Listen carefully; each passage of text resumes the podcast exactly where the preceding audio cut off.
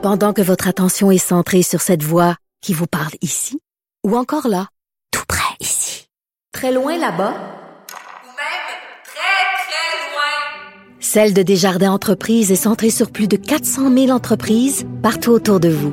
Depuis plus de 120 ans, nos équipes dédiées accompagnent les entrepreneurs d'ici à chaque étape pour qu'ils puissent rester centrés sur ce qui compte, la croissance de leur entreprise.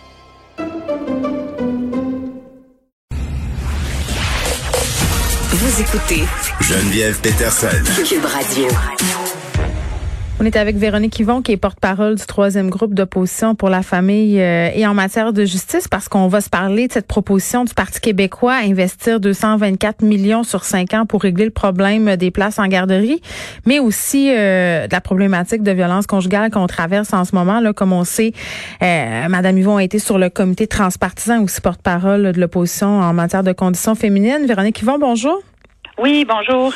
Bon, commençons euh, par les garderies, si vous le voulez bien. Là, vous arrivez avec une proposition d'investissement de 224 millions sur cinq ans. Est-ce que ça va régler le problème des places en garderie? Parce qu'on est encore euh, beaucoup de parents à ne pas en bénéficier.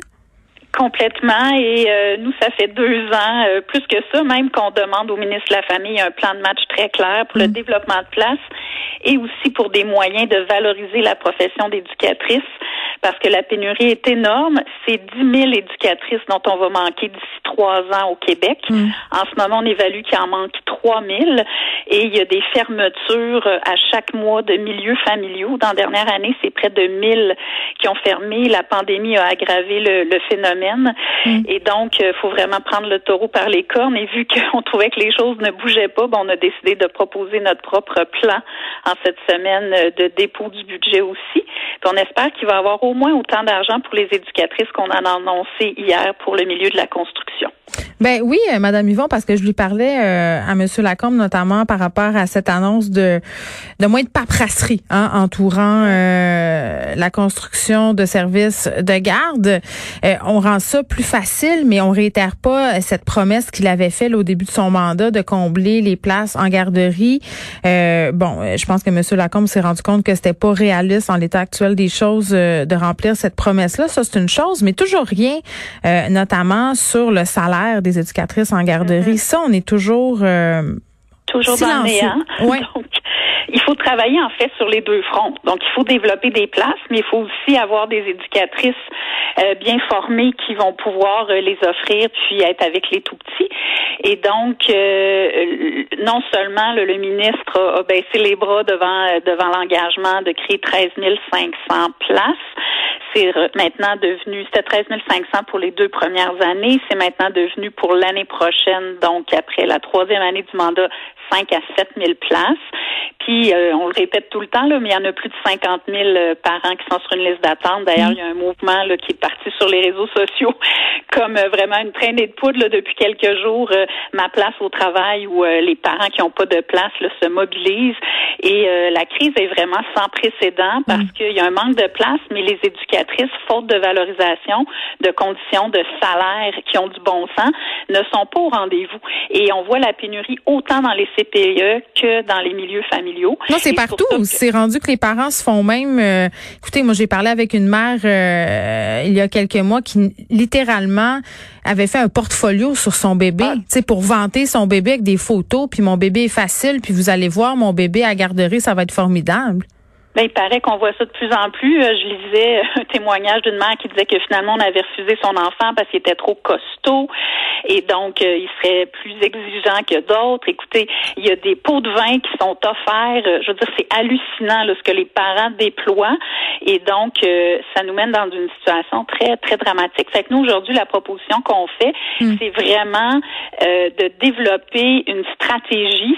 C'est- le ministère de- du Travail lui-même qui reconnaît qu'il va en manquer 10 000 et qu'il en manque en ce moment 3 000 éducatrices pour favoriser la profession. Donc oui, ça passe par une négociation de convention collective qui a de l'allure, mais aussi euh, des, euh, des places accélérées euh, pour euh, les, les inscriptions dans les dans les le programme pour donner des bourses aux étudiantes qui vont choisir ce programme-là, un programme d'alternance études travail pour celles qui ont déjà de l'expérience et aussi pour les milieux familiaux donner un montant de démarrage ou de rétention Oui, des ça. éducatrices en milieu familial. Ça là. passe passe par l'argent. Puis c'est un peu hypocrite de dire qu'on va redorer le blason d'une profession en n'augmentant pas le salaire. Je veux dire, c'est comme ça qu'on montre euh, une reconnaissance ou qu'on montre qu'on tient à quelqu'un dans un métier, c'est en le payant comme il se doit. Totalement. Puis euh, on parle de la relance économique qui va se faire. Euh, c'est pas juste c'est pas juste une question de conciliation famille-travail, c'est une question d'égalité homme-femme parce que c'est majoritairement les femmes qui restent à la Mm. maison quand elles trouvent pas de place à la fin de leur congé parental et ça nuit au développement économique là quand c'est rendu que la Fédération des chambres de commerce fait des sorties avec la QCPE sur euh, la- les places en garderie. Ben oui. Les maires des régions le font, les maires MAIRES, parce qu'il manque de place, ça freine le développement régional.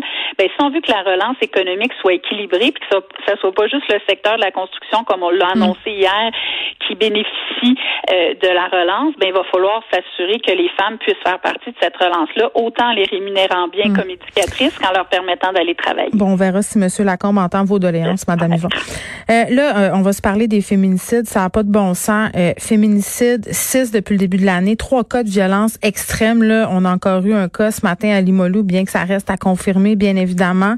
Euh, vous avez été, Madame Yvon, sur le comité transpartisan là, par rapport à la violence conjugale. Vous avez été porte-parole de l'opposition en matière Ouais. de conditions féminines. Comment, co- comment vous réagissez par rapport à ce qui se passe en ce moment? Il y a une escalade sans précédent. Ben, je suis complètement catastrophée. Euh, je pense que c'est un sentiment généralisé, puis j'ai le sentiment aussi qu'on on n'arrête pas de le dire.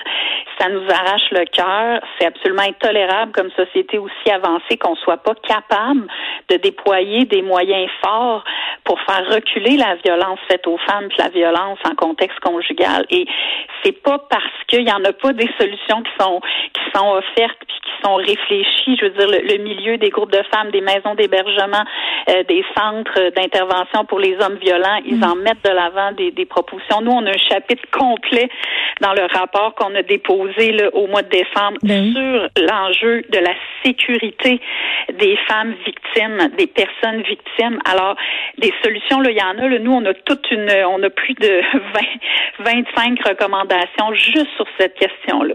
Alors là, à un moment donné, il faut se retrousser les manches et se dire que comme société, on en fait une priorité.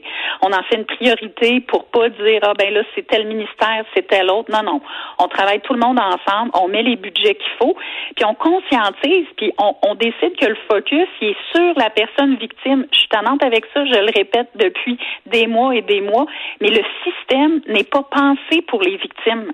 Il est toujours pensé pour les contrevenants en, en partant des protections constitutionnelles que personne remet en cause, mais il faut aussi partir de la réalité de la victime. Donc c'est pour ça que toute l'idée d'une approche adaptée, d'un tribunal spécialisé, de la formation en continu, c'est que pour tout ce que pour tout ce monde-là, c'est de mieux savoir c'est quoi les risques. Puis quand tu as un cas de violence conjugale devant toi, de jamais le minimiser, mais au contraire, d'imaginer que le pire peut survenir parce que malheureusement, le pire survient beaucoup trop souvent. Ben oui, puis il y en a eu des recommandations au mois de décembre. Là, vous y faisiez allusion 154. Euh, Est-ce que ça avance assez vite? Parce que je parlais avec Isabelle Charret qui me disait ben ça suit son cours. On a investi des sommes assez évoquées, mais il y a encore des maisons d'hébergement euh, qui ont attendu très très longtemps av- avant d'avoir leur financement.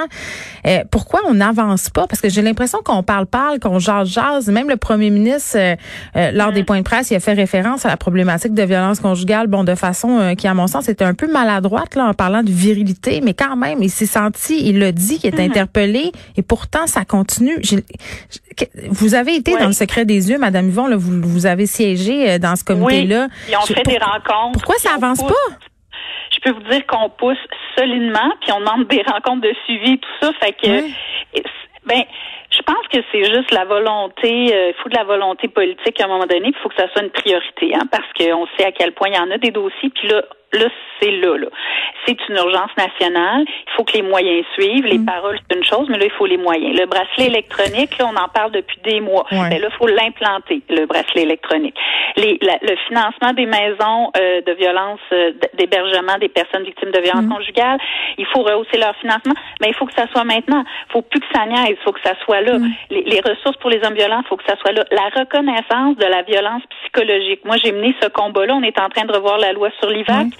Je dis au ministre qu'il faut reconnaître le crime de violence conjugale et la violence psychologique, la coercition, Mhm. parce que c'est aux premières étapes qu'il faut intervenir. Mhm. Ben, j'ai, pas eu euh, d'ouverture à cet égard-là parce qu'on se dit, on me dit, dans le code criminel, c'est pas reconnu comme tel, fait qu'on peut pas aller plus loin. Ben justement, au Québec, innovons, reconnaissons-la, parce qu'en ce moment, une femme qui va porter plainte, si elle n'a pas de bleu, si elle n'a pas été victime de voies de fait, elle, elle pourra pas avoir un suivi d'un dossier si, par exemple, on, on- on l'empêche de voir sa, sa famille, si on lui confisque son téléphone.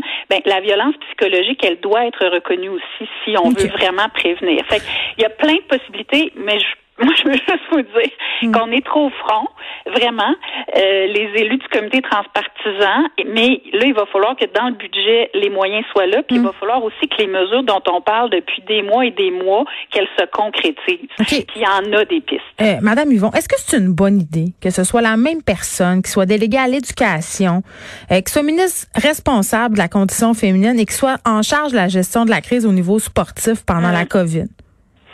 Ben, écoutez, euh, moi, j'aimerais beaucoup qu'il y ait une personne dédiée euh, au, euh, à la question euh, de la condition féminine et de la violence faite aux femmes.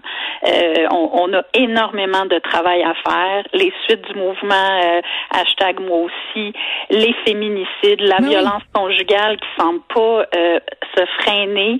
On voit qu'il y a une explosion des cas. La pandémie a exacerbé les, les crises.